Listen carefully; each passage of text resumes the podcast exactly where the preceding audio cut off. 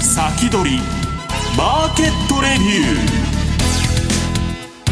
ー。こんにちは石原潤です。リスナーの皆さんこんにちは。大里清ですここからの時間は楽天証券プレゼンツ先取りマーケットレビューをお届けしていきます。改めましてパーソナリティは現役ファンドマネージャーの石原潤さんです、はい、よろしくお願いします。よろしくお願いいたします。さあ石原さん少し落ち着いていますけれども引き続きインフレ期待みたいなもの高まっている感じでしょうか、まあ、インフレはもうもう大きな問題でこの中央銀行バブルっていうのはねインフレになったらもう終わりなんだけどじゃあこの前のね、えっとあのモーゲージに絡んだね、うん、あのー、商いでヘッジでまあ金利急騰したんだけどこの一撃で崩れるとは思ってない。で、まあ、結局はねもう何とも仕方がないっていうところに行かないと崩れないんだけどそれはもうちょっと先じゃないかなと思ってるんですよで何しろこれから金ばらまきますんで、はい、またね。なかなかねバブルが終焉しないわけですけどまあただもうあのどういうんですか。完全に国家管理の相場になってることは確かだと。まあその中でね我々どうやっていくかなんだけどもう難しいことは考えてもしょうがないと。いうようなねえっと諦めのね境地が、えー、皆さん見えてきてもう理論価格も何もないわけですよ、はい、でまあ、に日本株は日銀がやっとるだけやと、えー、ななんかまあ、あのー、アメリカの FRB がね危機が起きたらなんか救済するんだと。だけど中央銀行は神様じゃないんで本当にねそんなことが、えー、ずっと続くのかと。その巨大なね史上最大のバブルが、まあ、どういう結末を迎えるかっていうのはね、えー、私もまあさっきツイートしといたんだけどガンドラックは言ってるけど分からんと。この相場の結末っていうのはどういう経路をたどるのかっていうのは分からないけど。まあ我々はね、えー、儲けるために相場やってんで要するにいかにして稼ぐかということを、まあ、考えないといけないと。だから、まあ、ファンダメンタル的なことは重要なんだけど、はい、それは銘柄選択でね、うん、まああのー、ちょっとねもうどういうんですか完全に管理市場になっちゃったなという感じがしますけどね。えそして今週のゲストをご紹介します。楽天証券 FX ディーリングブリーダーの武田則孝さんです。よろしくお願いいたします、はい、どうぞよろしくお願いします。よろしくお願いします。さあ管理相場といえばドル円なんですが106円の80銭台まで上がってきました。これ、はい、武田さんなんかこうちょっと流れ変わってきた感じですかね。そうですね。私年末までずっと円高円高っていうふうなことをずっと言ってましたけども、ここに来てね昨日なんかも107円近くもう試すような動きになってきてますのでちょっと流れきて変わってきたのかなとなってって思っていやだけど例年3月までドル高ってあのドルインデックスのチャートでね、えー、まあ、過去20年そういう循環にあるんだから、はい、まあ、去年ユーロで3発ぐらいトレンド相場やったんで、はい、まあそれのねえー、リバウンドというか、そういう時期だと僕は思ってるんだけど、はい、シーズナリーということですね、うん、まあシーズナリーもあるし、あとはねえっとこれ、まあ、日銀がそれこそ作ってるわけですよ相場を。この前100円の恐怖が出た時に菅さんが電話かけて100円割らすなと、まあ、通達が言ってるわけですよ。だからまあ、その、下方硬直性っていうのはね、管理相場の中であるんだけど、それでもね、まあ、ビッグマック指数によると、まあ、前田さんが今週あの日経新聞のマーケット反射券書いてたら69円ですよ。要するに日本のその、ね、あの値段でアメリカの要するにですねまあ私はいつでも言ってるじゃないですか。ロンドンパリニューヨークどこでラーメン食っても2000円だと、はい、だからまあ前田さんスイスフランからユーロから全部その値段書いてましたけど表にして。まあ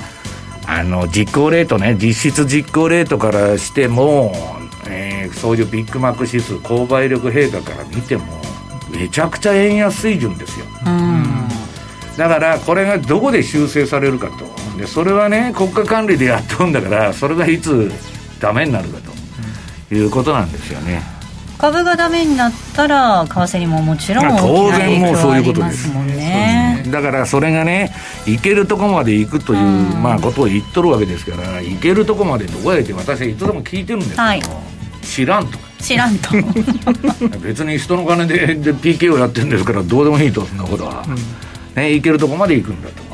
で当然時の内閣っていうのは株上げてくれ為替円高にするなっつって要請してるわけですからまあそういう政策が延々続いていくと。だけどそれはね根本的には旧ソ連の中央計画経済と何も変わらないと。いうことになるわけですよ。だからまああの西側先進国がみんな社会主義化しちゃって、まあ、どうしようもねえなと。いう事態になってきてる。で、えー、トドのつまりはダメになったらグレートリセットだって言ってるわけですよ。ボタンを押せばいいんです、ね、これがこれこれが失敗したらグレートリセットするんだと。ガラガラポン、うんいう話ですよ。でも大惨事ですよ。もし今回のことを弾けたら。いや弾けたらって相場は上がったり下がったりするもんだから私は上がっても下がってもどっちでもいいと。要するに最終的には収益を得るために相場に参入してるんであって相場っていうのは皆さん社会正義が実現する場じゃないんですよ、うんだから、まあ、要するにですね、そこら辺の不条理感というのはね、割り引いて、もうとにかく、まあ、今日の話でしますけど、いかにしてトレンドをゲットするかということが、まあ、大事なんじゃないかなというね、ちょっと基本に立ち返って、はい、今日は番組をやりたいと思うんですよね。この番組は YouTube ライブでも同時に配信しています。動画の配信についてはラジオ日経番組サイトからご覧いただけます。番組のホームページからは随時質問なども受け付けています。番組宛てメール送信フォームからお寄せください。それでは番組進めていきましょう。この番組は楽天証券の提供でお送りします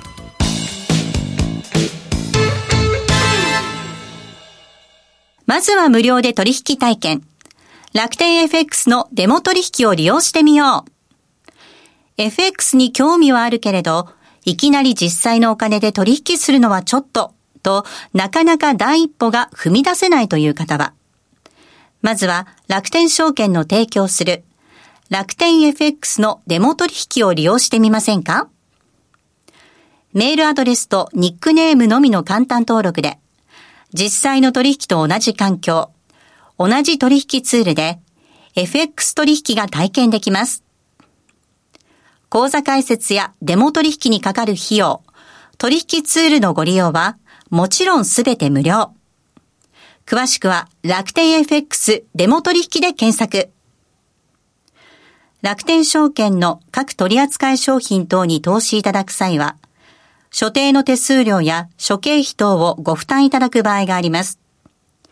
また、各取扱商品等は価格の変動等によって損失が生じる恐れがあります。投資にかかる手数料等及びリスクについては、楽天証券ウェブサイトの投資にかかる手数料等及びリスクページや、契約締結前交付書面等をよくお読みになり、内容について十分にご理解ください。金融商品取引業者関東財務局長金賞第195号楽天証券株式会社石原淳の相場の肝ここでは現役ファンドマネージャー石原淳さんにこれからの相場の肝について伺っていきたいと思います。はい。えー、っとですね、今日はまあ、あの、私仕事で申し訳ないんだけど、今日3月3日、あ、3月3日か今日。はい、ひな祭り。うん、今日のなんか 夕方の6時ぐらいから私の DVD、まあ3年ぶりに出すですね、はい、メガトレンドフォロー中 DVD、まあ1ページ目ですね、資料の。えー、これのインディケーターがまあ公開になるということなんですね。で、これはどういうものかって言ったら、資料の2ページ目ですね。これはもうとにかく大相場をゲットするためだけに作った、えー、トレードロジックで、私はまあ80年代後半の時に、まあ UBS の人と友達がいてね、当時、まあ日本の社会、まあ相場って30年ぐらい遅れてますんで、テクニカルとかそんなアルゴリズムとかやってたら、お前何会社に遊びに来てるのかと。すっげえ怒られたわけです。パソコン持ってるだけで、遊んでるのかと言われた時代があったわけです。かなり長く。で、その時代から、まあ、いろんなトレ、あの、もう、その、なんだっけ、欧米の方は、特に、まあ、アメリカですよね。進んでましたんで、で、まあ、そいつらと一緒にいろんなシステムを使ってて、まあ、それの、まあ、その80年代後半に作ったやつを、まあ、30年ぐらいかけて、いろいろまあ、あの、モディファイしてきてね、まあ、今度初公開になったこれシグナあシステムというか MT4 とかね、えー、パンローリングさんのカスタムチャート、まあ、何にでも移籍で移植できるんですけど、MT4 もね、うん、あのとにかく楽天さんのね、えー、っと為替株商品、これで全部インディケーターで、まあ、あの取引できるということで、えー、一番、えー、っと、もう、あの注力してるのは、損傷利台を実現するロジックなんですよ。で、口で言うのは簡単だけど、トレンドフォローっていうのは儲からないっていう話に最近なってるわけ。で、それはね、例えば楽天証券さんの順張り系のね、えー、トレンドフォローのシステム、移動平均から MacD からもいろいろある。ね。で、それ使っても騙しが多い。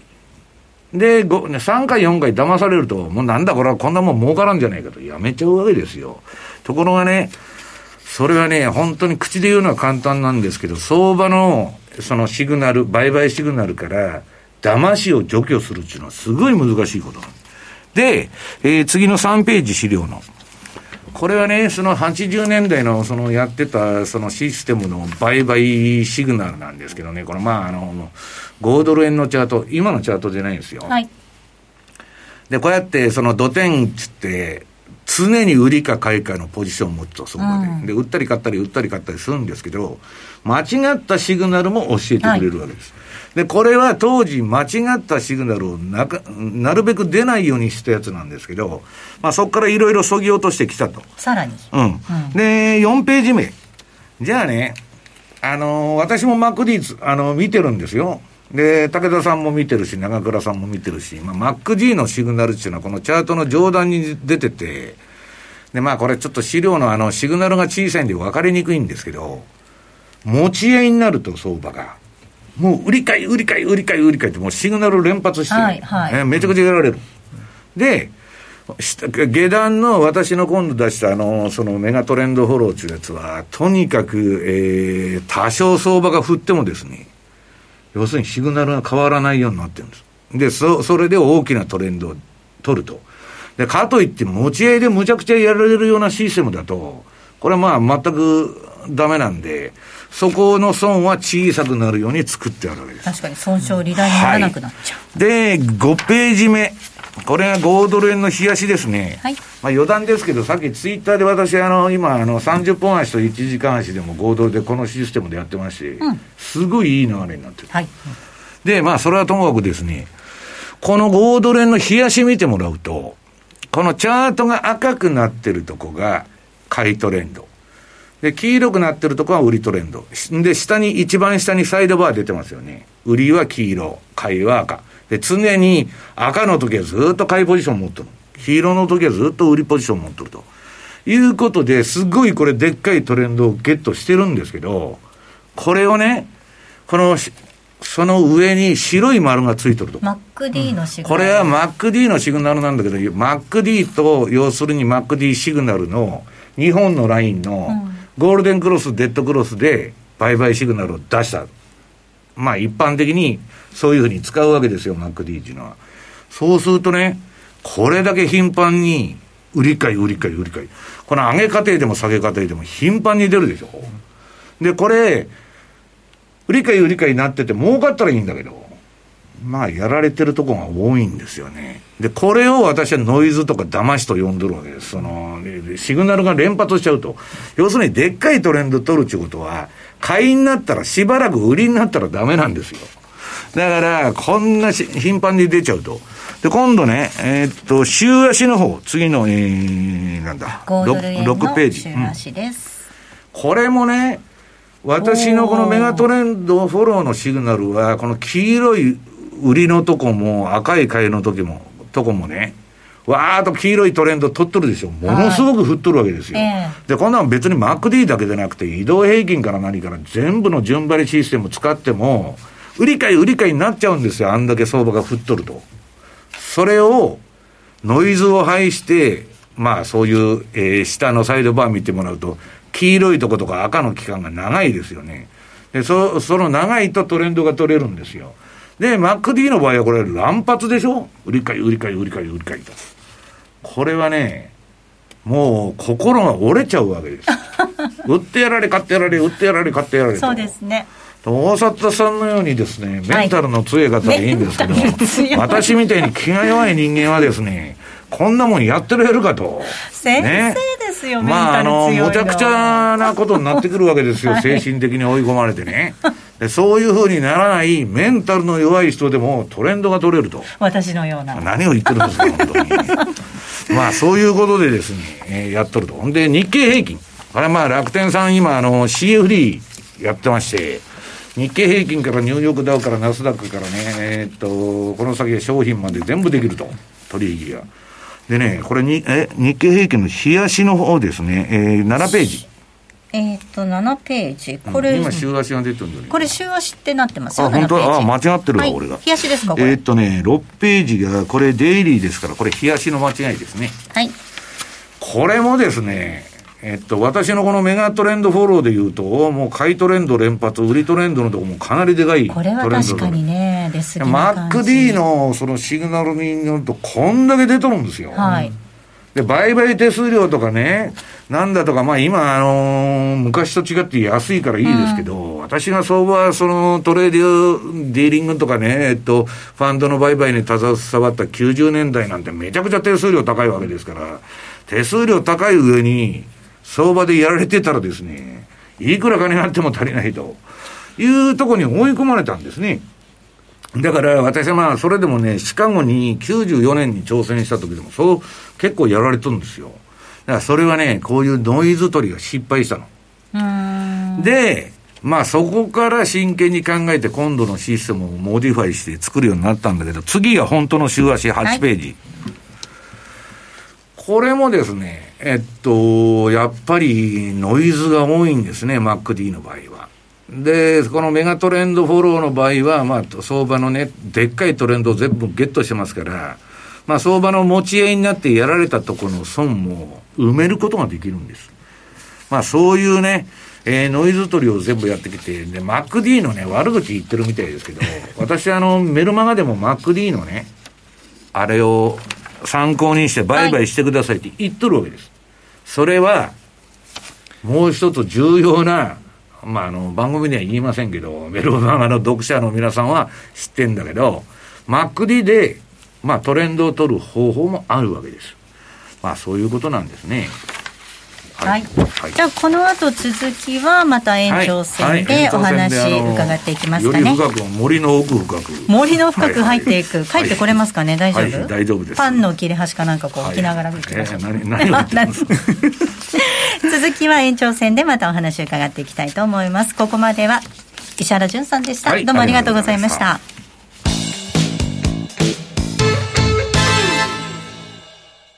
まずは無料で取引体験楽天 FX のデモ取引を利用してみよう。FX に興味はあるけれど、いきなり実際のお金で取引するのはちょっと、と、なかなか第一歩が踏み出せないという方は、まずは楽天証券の提供する楽天 FX のデモ取引を利用してみませんか？メールアドレスとニックネームのみの簡単登録で、実際の取引と同じ環境、同じ取引ツールで、FX 取引が体験できます。口座開設やデモ取引にかかる費用、取引ツールのご利用は、もちろんすべて無料。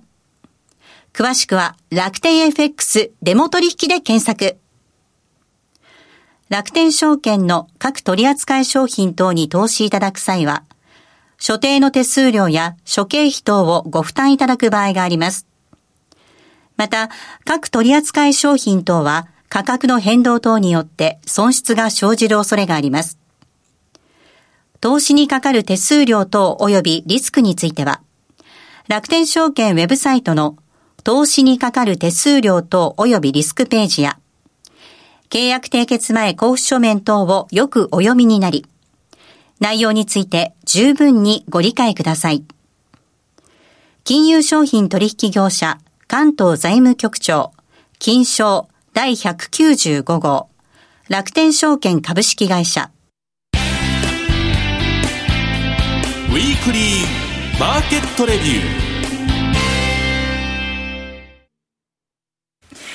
さあ、ここからは楽天証券 FX ディーリングブリーダーの武田則隆さんです。よろしくお願いいたします。改めましてどうぞよろしくお願いいたします。改めましてよろしくお願いいたします。さあ、えっ、と、ドル円の話冒頭にもありましたが、はい。少し流れが変わってきたのかなっていう感じもありますけれども、はい。どんなふうにご覧になってますか、はい、えっと、やはりここ最近の動きを見てますと、なかなか下が下がりきれないなというところで見てます。えーまあ、というのもな、ななんでしょう、円売りがもう完全にもうね、手動で、動いてきてるような状況でして、で、ここ最近、やっぱり107円を動く、伺うような動き、まあ昨日なんかも、まあ、寸前まで、まあ、金利と連動してるのかね。あそうですね、そんなふうに見えますね。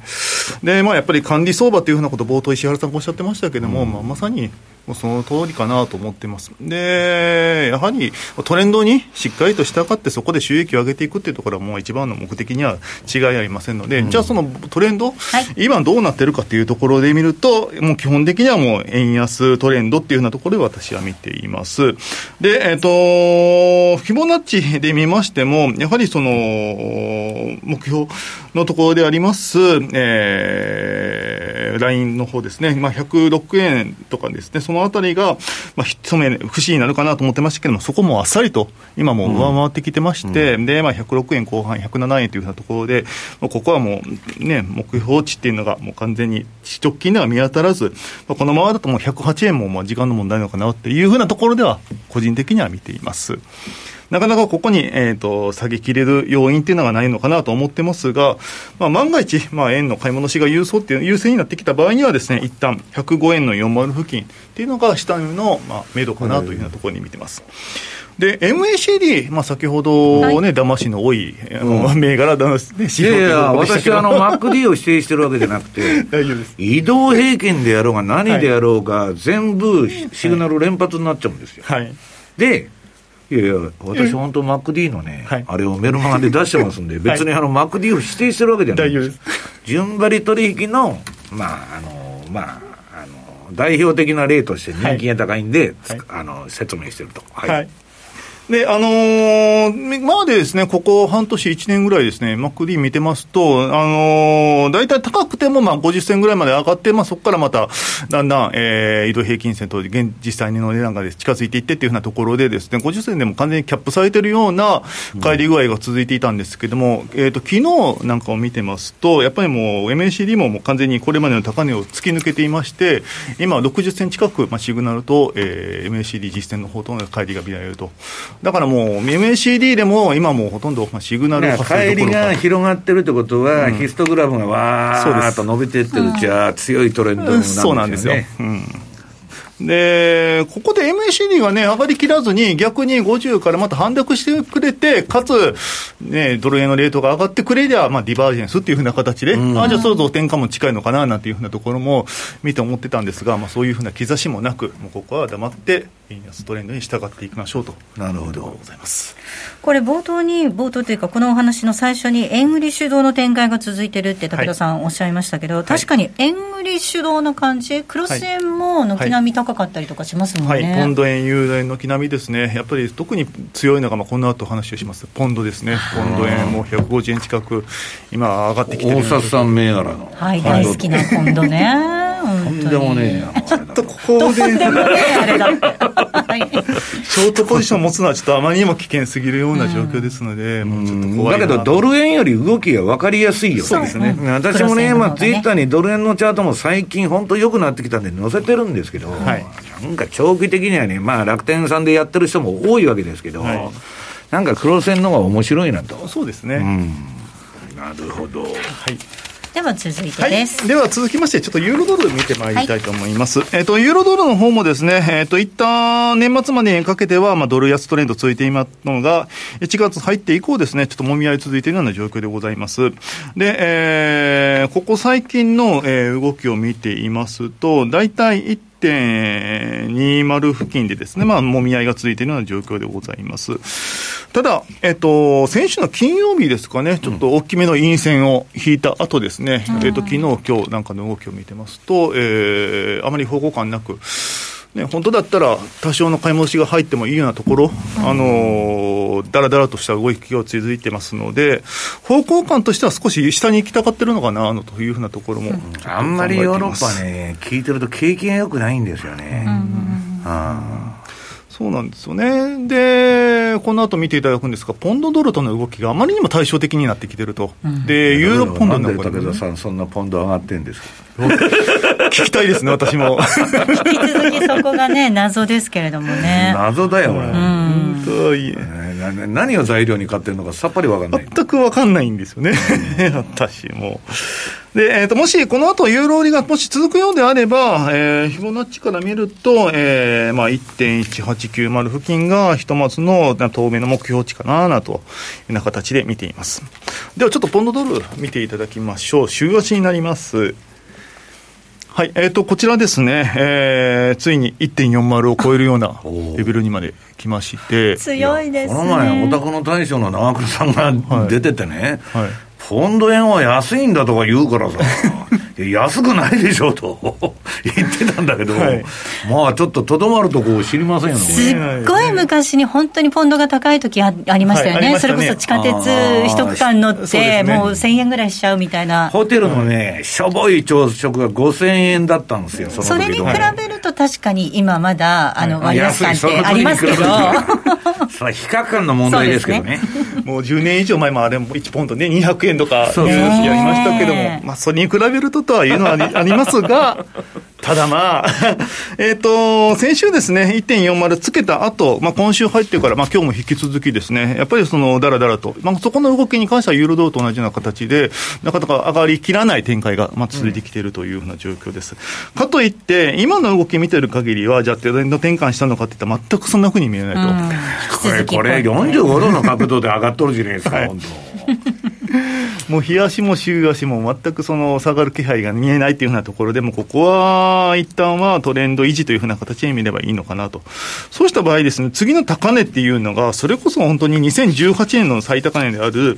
えー、1.4380付近。というふうなところになってくるので、はい、まあそこ見えてるよね、でももうね。そうなんですよね。もう本当に、まあそこまでつけるまではもう、ね、落ち着かないのかなというところではございます。ただ、まあ、万が一、ポンド買いが優勢となった場合にはで、あえー、ドル買いが優勢となった場合にはですね、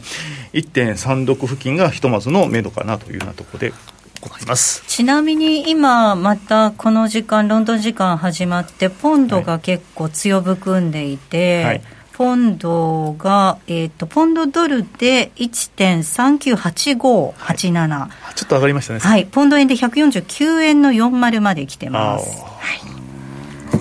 はい。はい、え、え乗ってるんですか？いえいえ、あの、ドル円じゃなかったっけ？メキシコペソ円いきましょうか。では、えっ、ー、と、続きまして、えっ、と、ペソ円です。えっ、と、先ほどの先進国通貨とは違ってですね、ここ最近の動き見てますと、やっぱりその、エマージング通貨が少し弱いなというふうな動き見せてます。まあ、あの、こちらのペソ円なんかも代表的なところではあるんですが、もう完全にここ数週間、あの、ボックス相場の方に入ってきているような状況でございます。うん、で、円安に行くかと思いきや、もう完全に頭、5.10付近でですね、えー、頭打ち食らっていて、で、そこからずるずると今来ているような状況ですと。えー、とは言いながらもあ完全にここで下がりきってくれればいいんですが、まあ、しばらくはこのままボックス相場続くような形なのかなというふうな形で見てます、はい、続きはまた延長戦でお話を伺っていきたいと思います、はい、武田則孝さんでした、ありがとうございましたさあリスナーの皆さんまた来週。この後なんですが YouTube ライブでの延長配信をお届けしていきます。この番組は楽天証券の提供でお送りしました。